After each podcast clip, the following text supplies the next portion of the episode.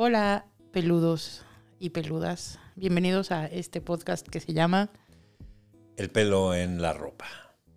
Este es el primer capítulo, esperemos que les guste y les vamos a contar de qué va, de qué se trata y qué más vamos a hacer. Bienvenidos.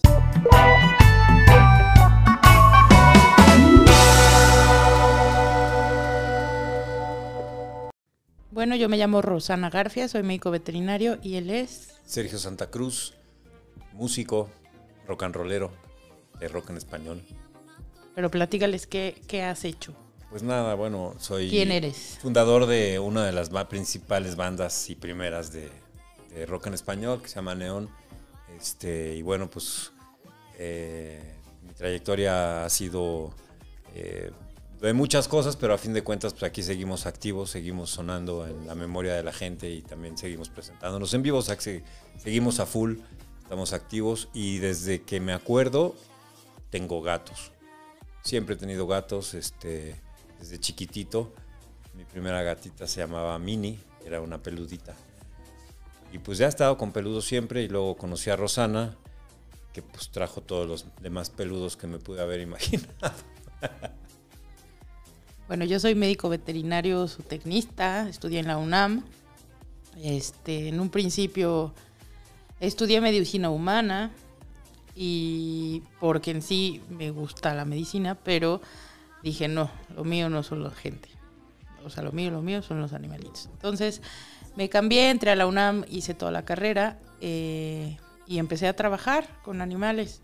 So- En un principio me dedicaba mucho a perros y gatos.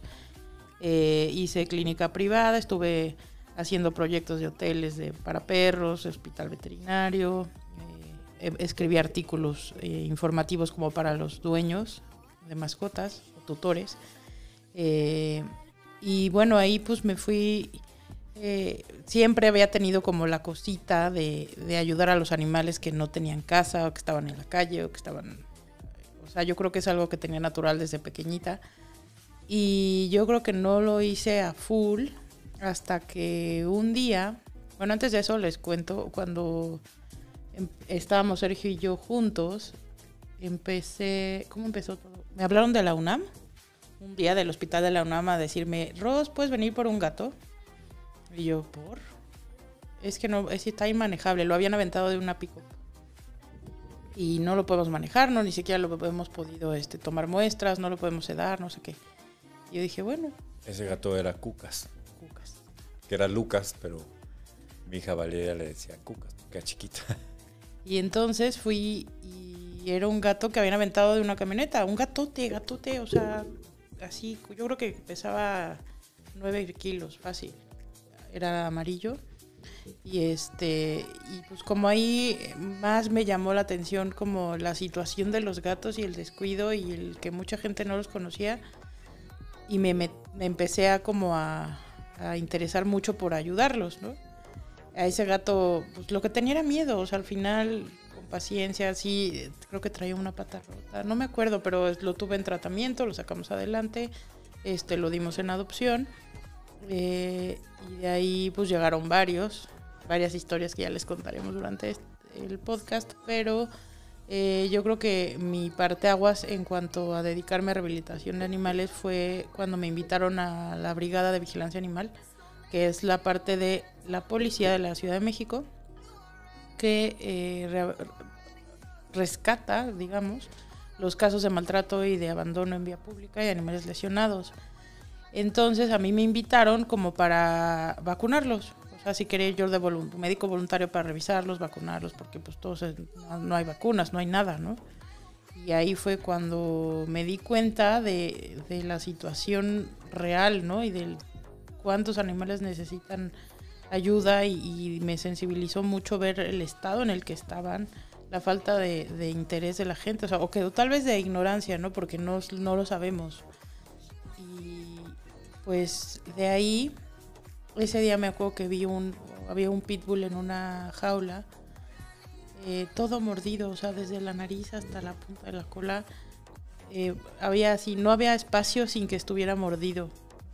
Y le salía pus de las orejas y estaba en una mini jaula.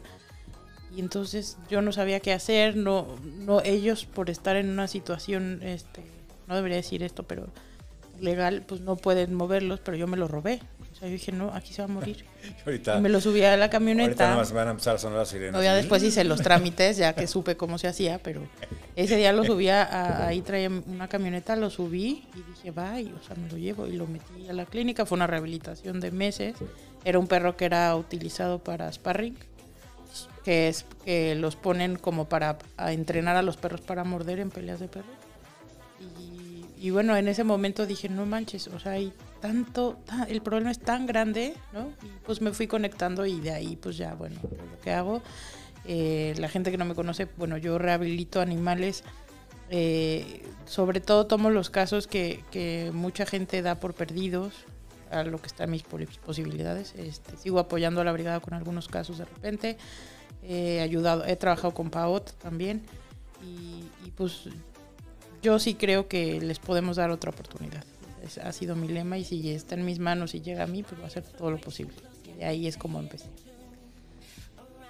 Y, y este podcast lo que queremos eh, transmitirles son temas que les interese, que, que Dudas. resolver sus dudas, exacto, eh, hacer como temas que ustedes quieran saber un poco más, pero de una manera no complicada, o hacérselos más fácil, como reportar maltrato, o por qué esterilizar, o, o por, eh, por qué hay insuficiencia renal en los gatos, por qué hay problemas de ansiedad en perros, eh, eliminación inadecuada en gatos, o sea, hay como un gran temario para desarrollar y para que para ustedes sea fácil escucharlo y entiendan un poco mejor y nos hagan saber sus dudas. Ese es el fin de este podcast y aquí vamos a estar hasta que ustedes quieran. Es correcto. Es una labor interminable. Todo lo que, todas las dudas que tengan y todo lo que quieran comentar, pues a fin de cuentas eh, servirá y para nosotros también, ¿no? Yo, yo me subo a esa lucha contra el maltrato y, el apoyo a que estén los animalitos, que es lo más importante. Y, un gran ejemplo es, es, yo se los puedo poner con Sergio, ¿no? Yo cuando conocí a Sergio, él, él tenía una perra y su perra había tenido perros porque el veterinario dijo que tenía que tener perros. Y, y él, pues, fuera del medio y toda la información que hay ahora, esto hace 15 años, ¿no? Eh, pues era, si te dice el veterinario es lo que es, ¿no? Y hasta la fecha hay veterinarios que siguen diciendo lo mismo. Y, y también tenía un gato desgarrado porque el veterinario dijo que no, No, ese- pasaba nada. Eso, bueno, eso, eso es cierto, pero ese ya lo habíamos agarrado así. Ese gatito Sí, ya pero ¿por qué lo desgarraron? Porque Ah, no pues, pasaba el nada. veterinario dijo que no había bronca. ¿no? Entonces son, son prácticas que ahorita son impensables, ¿no? Y pero él no sabía porque nadie le dijo, oye, está mal, oye, al desgarrar pasa esto, oye, este, ¿para qué traes más cachorros al mundo si hay tantos en la calle? O sea, como que antes no había esa información me conoce y ahora pues ya está súper metido en esto, ¿no? Ya le quedó más que claro, ¿no? Pero yo pienso que la situación de muchos no es mala. O sea, de que quieran ser malos o quieran reproducir perros o simplemente van con los expertos, ¿no? Y si te da un consejo, tú le crees. Claro.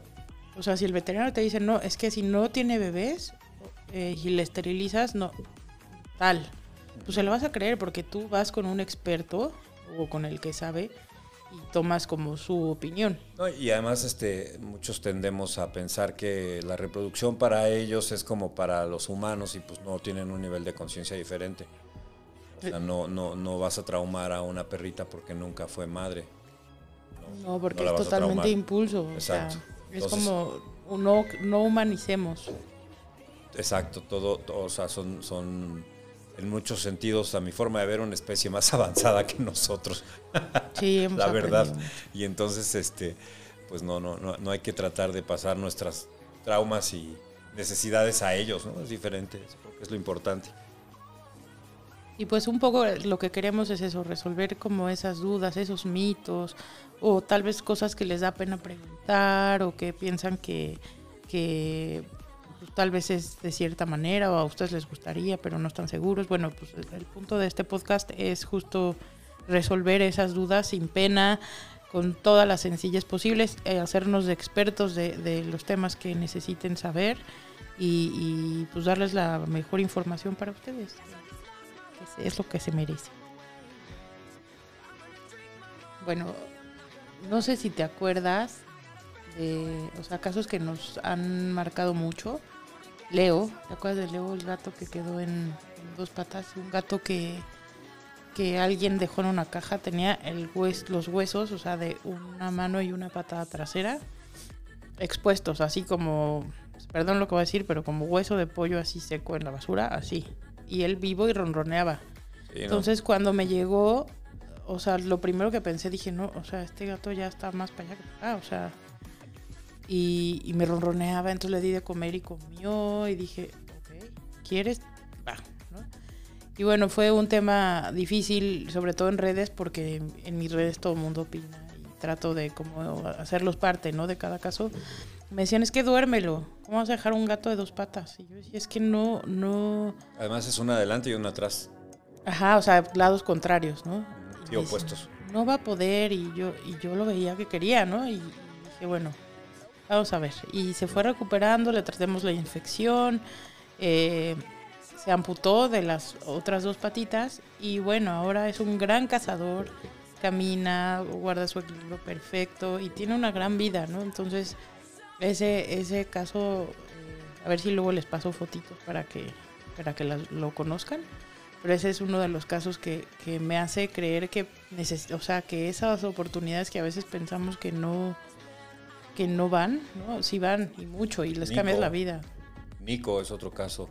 Ese me acuerdo que, que llegó a la casa y estaba completamente quemado. Yo lo vi y dije, hijo, Ah, yo no tengo tanta tripa como para estar viendo cosas. Sí, cada vez que, que llegan me dicen, ya, yo no, yo Yo no, no quiero ver y se va sí, no. corriendo, ¿no? Ni soy ayudante de veterinario tampoco. Bueno, para cuestiones este, de curaciones y eso no es lo mío. Este, además, como sigo tocando, me trato de cuidar las manos porque ya me han puesto unas buenas mordidas.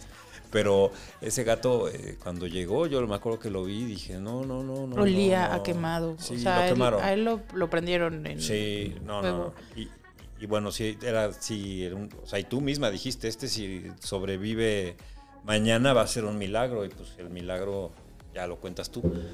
Pues es, es, es raro, o sea, yo trato de sentirlos y, y ver si quieren o si no, o sea, o sea, hay gatos que este, o perros, ¿no? Que se dan por vencido un poco, entonces un poco de como decirle, no, sí, o sea, y van a decir que estamos locos, pero hablamos mucho con ellos, o sea, tratamos de transmitirles el, güey, te vamos a conseguir una casa, o sea, te va a cambiar la vida, no te va a faltar nada, no te va a volver a pasar esto.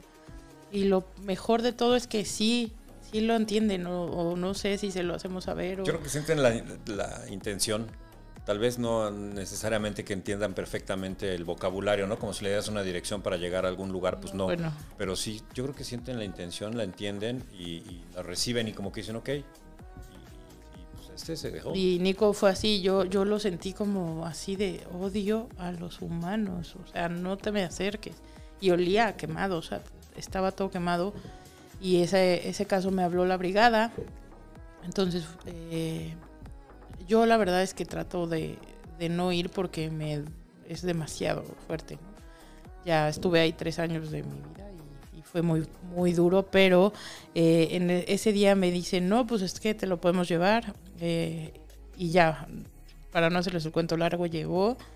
Y dije, este, este gato, o sea, debe estar en un dolor que no me imagino. Tenía todas las patas quemadas, la cola, eh, la cara, las orejas, o sea, todo.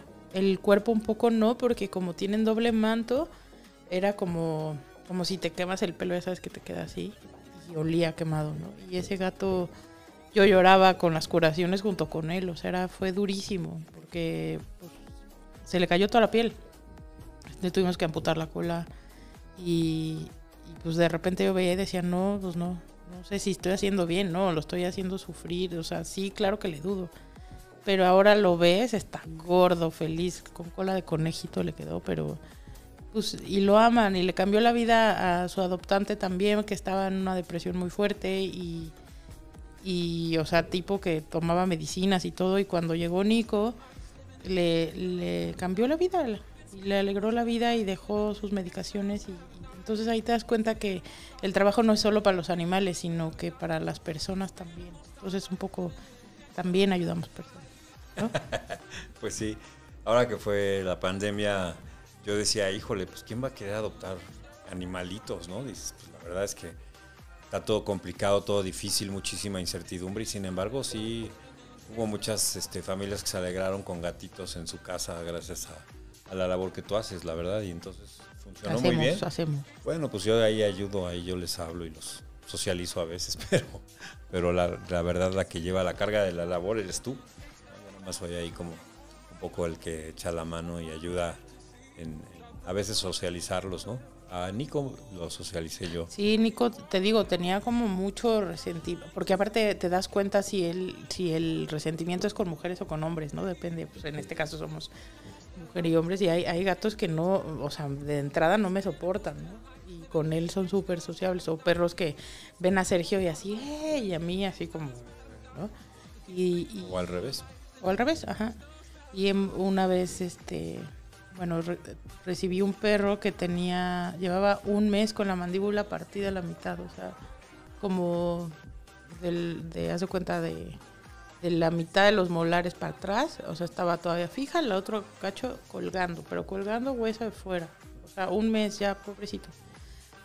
Y es un perro adulto, ¿no? Entonces también es difícil porque, pues, o sea, los vas a meter. Yo, en ese caso, la mayoría de los casos graves los tenemos en casa, ¿no? Y tengo perros y tengo gatos y tengo. Entonces, un poco también socializarlos a, vivir en una casa, a convivir con otros animales. Y ese perro, este, Y estaba entero además. ¿no? estaba entero, entonces a veces están más agresivos, era un perro ya adulto. Y, y en- bueno, ese perro dijimos, pues es que yo no sé si va a quedar sin boca, ¿no? O sea, o cómo va a comer. Entonces, el primer día que llegó le ofrecí de comer y comía perfecto. Y agua, pues sí, metía toda la, o sea, se tardaba mucho más. Pero dije, bueno, pues obvio sí puede comer porque sobrevivió un mes con la boca así, ¿no? Y bueno, ese caso fue muy padre porque quedó súper bien de la mandíbula, se empezó a recuperar y lo empezamos a socializar con gatos. Era un, perro que vivía en la calle, o sea, era como un perro comunitario, pero que nunca atendieron.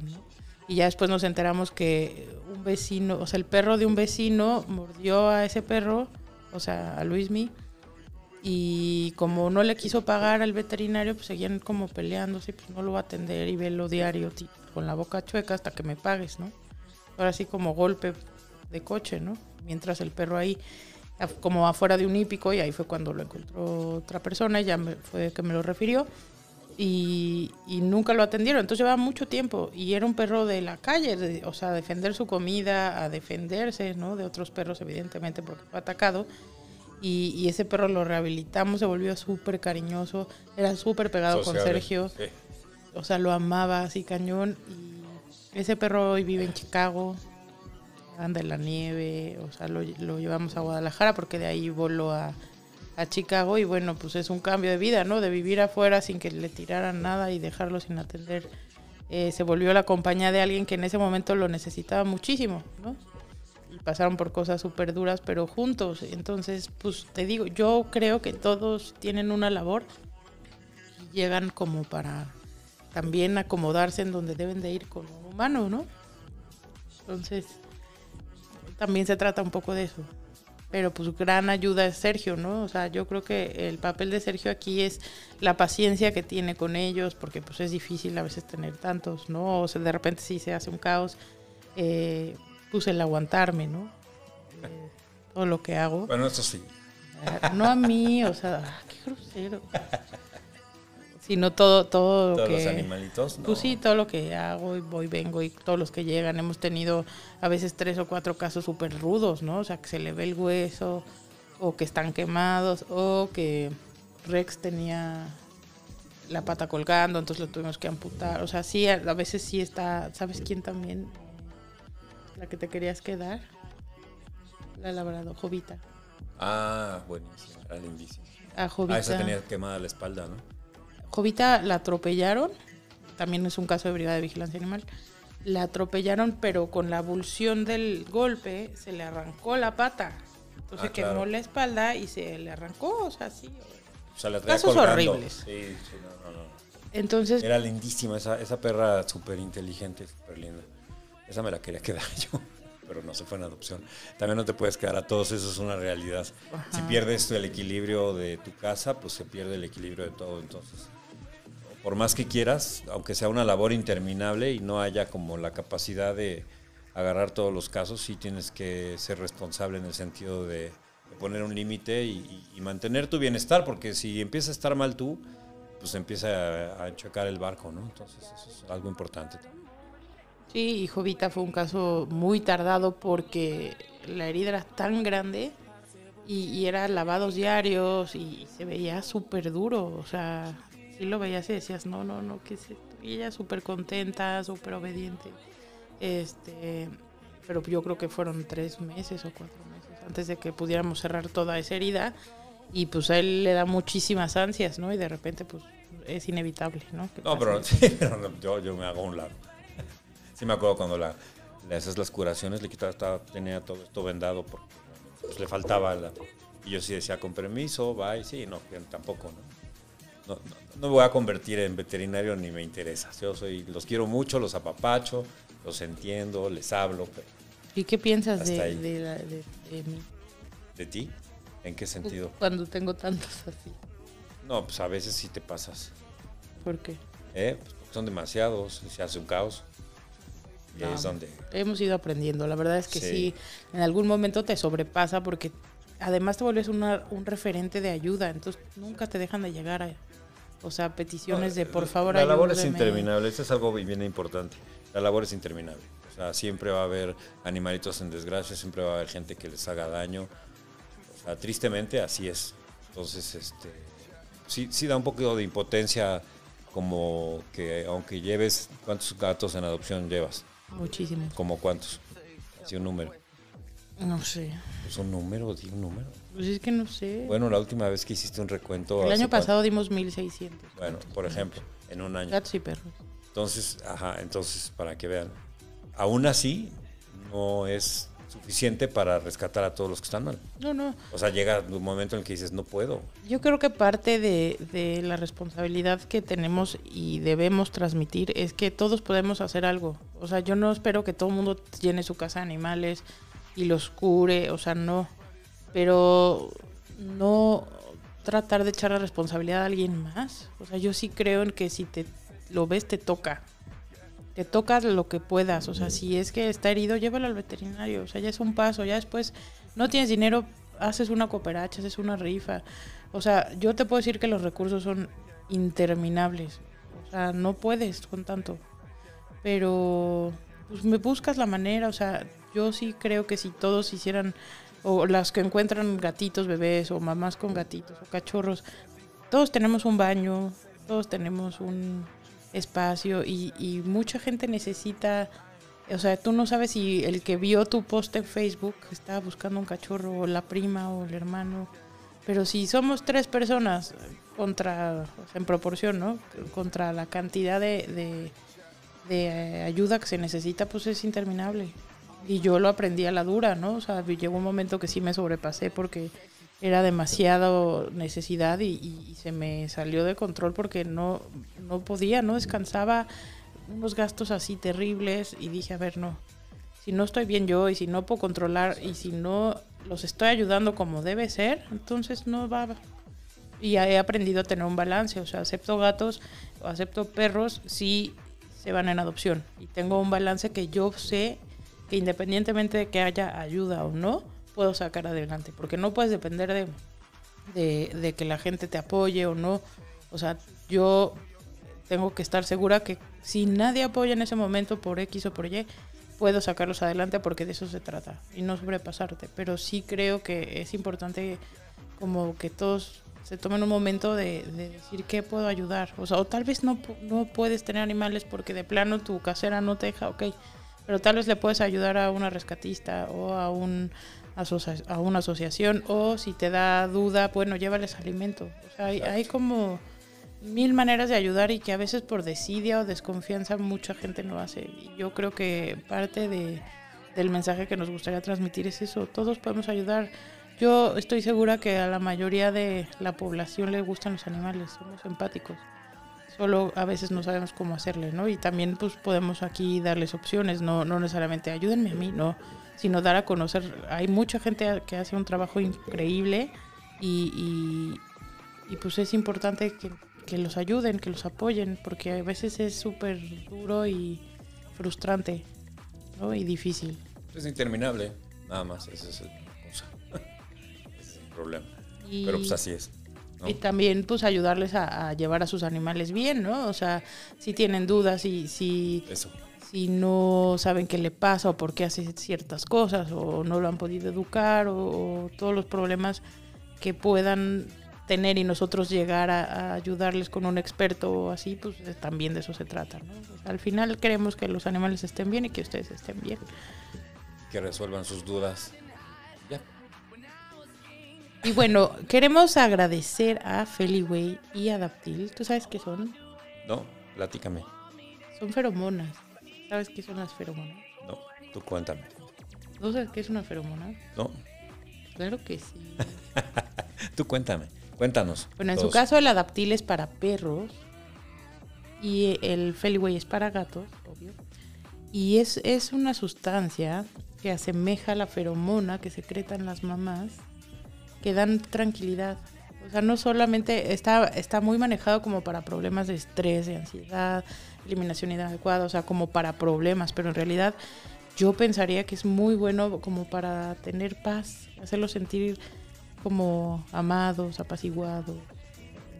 Así que estén bien. Que O les sea, yo creo que se debe de ansiedad. nor- No, pues ni siquiera deben estar ansiosos, es solo transmitirles como estar tranquilos. Y eso es, para mí es un gran asset porque está como poco conocido y es muy bueno. O sea, puede ayudarnos desde, pues para, acabo de adoptar un perro, ah, pues que esté contento, va a hacerlo sentir bien. O sea, es como y- transmitirles Y los gatos, por ejemplo, se estresan mucho con el ruido. con, el movimiento, con, con el movimiento. viajes. Ajá. Eso a lo mejor mucha gente no lo sabe, pero, pero se estresan como fácil porque son como, a fin de cuentas, son animalitos que, que vienen de, o así originalmente, pues de estar en. De Marte. No, vienen originalmente de estar libres, ¿no? Y de, de- o sea, entonces cualquier movimiento brusco, cualquier sonido fuerte, pues los pone alerta. Y aunque no les esté pasando nada, a veces se, se asustan y se y un gato asustado puede ser peligroso, o sea que esto, Un gato y un esto ayuda a que estén tranquilos, ¿no? Exacto, pero yo creo que, que en sí eh, estas dos como herramientas eh, las tenemos que aprovechar siempre. O sea, puedes no tener un problema en sí. No nada más para casos en, No, en y específico. tener y como transmitirles el que estamos tranquilos, eh, darles seguridad. es algo que sentir- siempre dices cuando se llevan un gato y van a juntarlo con otro, que lo más importante es que que ellos estén el- tranquilos. el- es que la gente esté tranquila. yo primero. creo que son tan sensibles Ujú. Eh, o sea, ambos, sobre todo en el caso cuando ya tienen eh, un perro o un gato en casa y adoptan un perro o un gato, si yo me pongo histérica porque llegó el perro o porque llegó el gato, el perro dice algo está muy mal. Claro. O sea, esta señora se está deschavetando. O sea, la presencia de este perro, de este gato, la está poniendo mal. Entonces, es, de entrada ya le estás dando el mensaje de que no está bien. Ajá, de que el gato o el nuevo ah, miembro está alterando la armonía. Exacto. Entonces yo les pongo mucho el ejemplo. A ver, si tú invitas a tu amiga, a tu amigo, a tu novio, ¿te pones así? No. Pues ahí está, es igual. Esto si el gato eh, o el perro sienten que está bien y que es amigo y que vamos a estar bien, ellos toman una actitud de, ah, ella no se asustó. Ah, bueno, entonces todo está bien. Y, creo que ha sido un buen consejo porque me han dicho, ay, tienes razón, me hice la loca, me costó mucho trabajo, pero ya se iban muy bien, etcétera. ¿no? Entonces, la introducción de nuevos animales, o los mismos que tenemos, o si ya vienen los cohetes, o si ya viene, este, no sé, hay muchos en esta ciudad pues que es muy ruidosa, hay muchos eh, casos que a veces estresan o alteran los cohetes, las lluvias, los truenos, usarlos para eso, usarlos nada más para que estén bien, usarlos para la bienvenida, usarlos si van a viajar, o sea, hay como mil usos y yo creo que debemos darles un poco más de, de, de explicarles más o con expertos un poco más de todos los usos que pueden tener para que se aproveche, porque es un gran, gran, gran elemento que no está aprovechado en mi punto de vista. Y bueno, agradecerles porque además nos dan este espacio y dejarles nuestras redes. ¿Cuáles son tus redes? No, las tuyas. Pero diles tus redes. Eh, no, yo estoy Sergio Santa Cruz Ferrer en Facebook, Pin8 Rock en Instagram, así con numerito Pin 8 Rock. En, en Twitter, Twitter. Eso es Pinocho Rock. Y eh, bueno, el Centro de Rehabilitación para Perros y Gatos, así nos encuentran en Facebook y en Instagram estamos como Miau Wow con W Rehab Center. Lo quise hacer un poco internacional porque pienso que así te das a, a conocer como en más países, ¿no? Porque era mi, mi misión siempre ha sido como conocer dar a conocer este la labor. La labor, no tanto mi labor, sino que se puede hacer algo más por muchos casos que a veces toman perdidos. Esas son mis redes. O, y yo soy Rosana Garfias. Y así también me encuentran en Facebook con doble S. Y esperamos tenerlos aquí. Con doble S Rosana. Eso dije. Por eso no Garfias. No. Nadie pensó eso. Yo sí. Y tenerlos aquí cada 15 días con sus dudas, vamos a tener un correo eh, para que nos manden todas sus dudas o ahí en las mismas redes, en, nuestros posts que vamos a tener en la página de El pelo en la ropa. Nos pueden poner, este, quiero que hablemos de, sugiéranos temas, sugiéranos qué les pareció, dudas, eh, preguntas. qué más les gustaría ver o, o qué más les gustaría conocer o quién quieren que venga y así nos ayudan a que sea esto más ameno, más tranquilo y más este sobre todo que sirva de algo para ustedes. Y muchas gracias por escucharnos. Los esperamos. Despídete. Hasta luego. Nos vemos pronto. Gracias. Nos vemos. Gracias. Eso.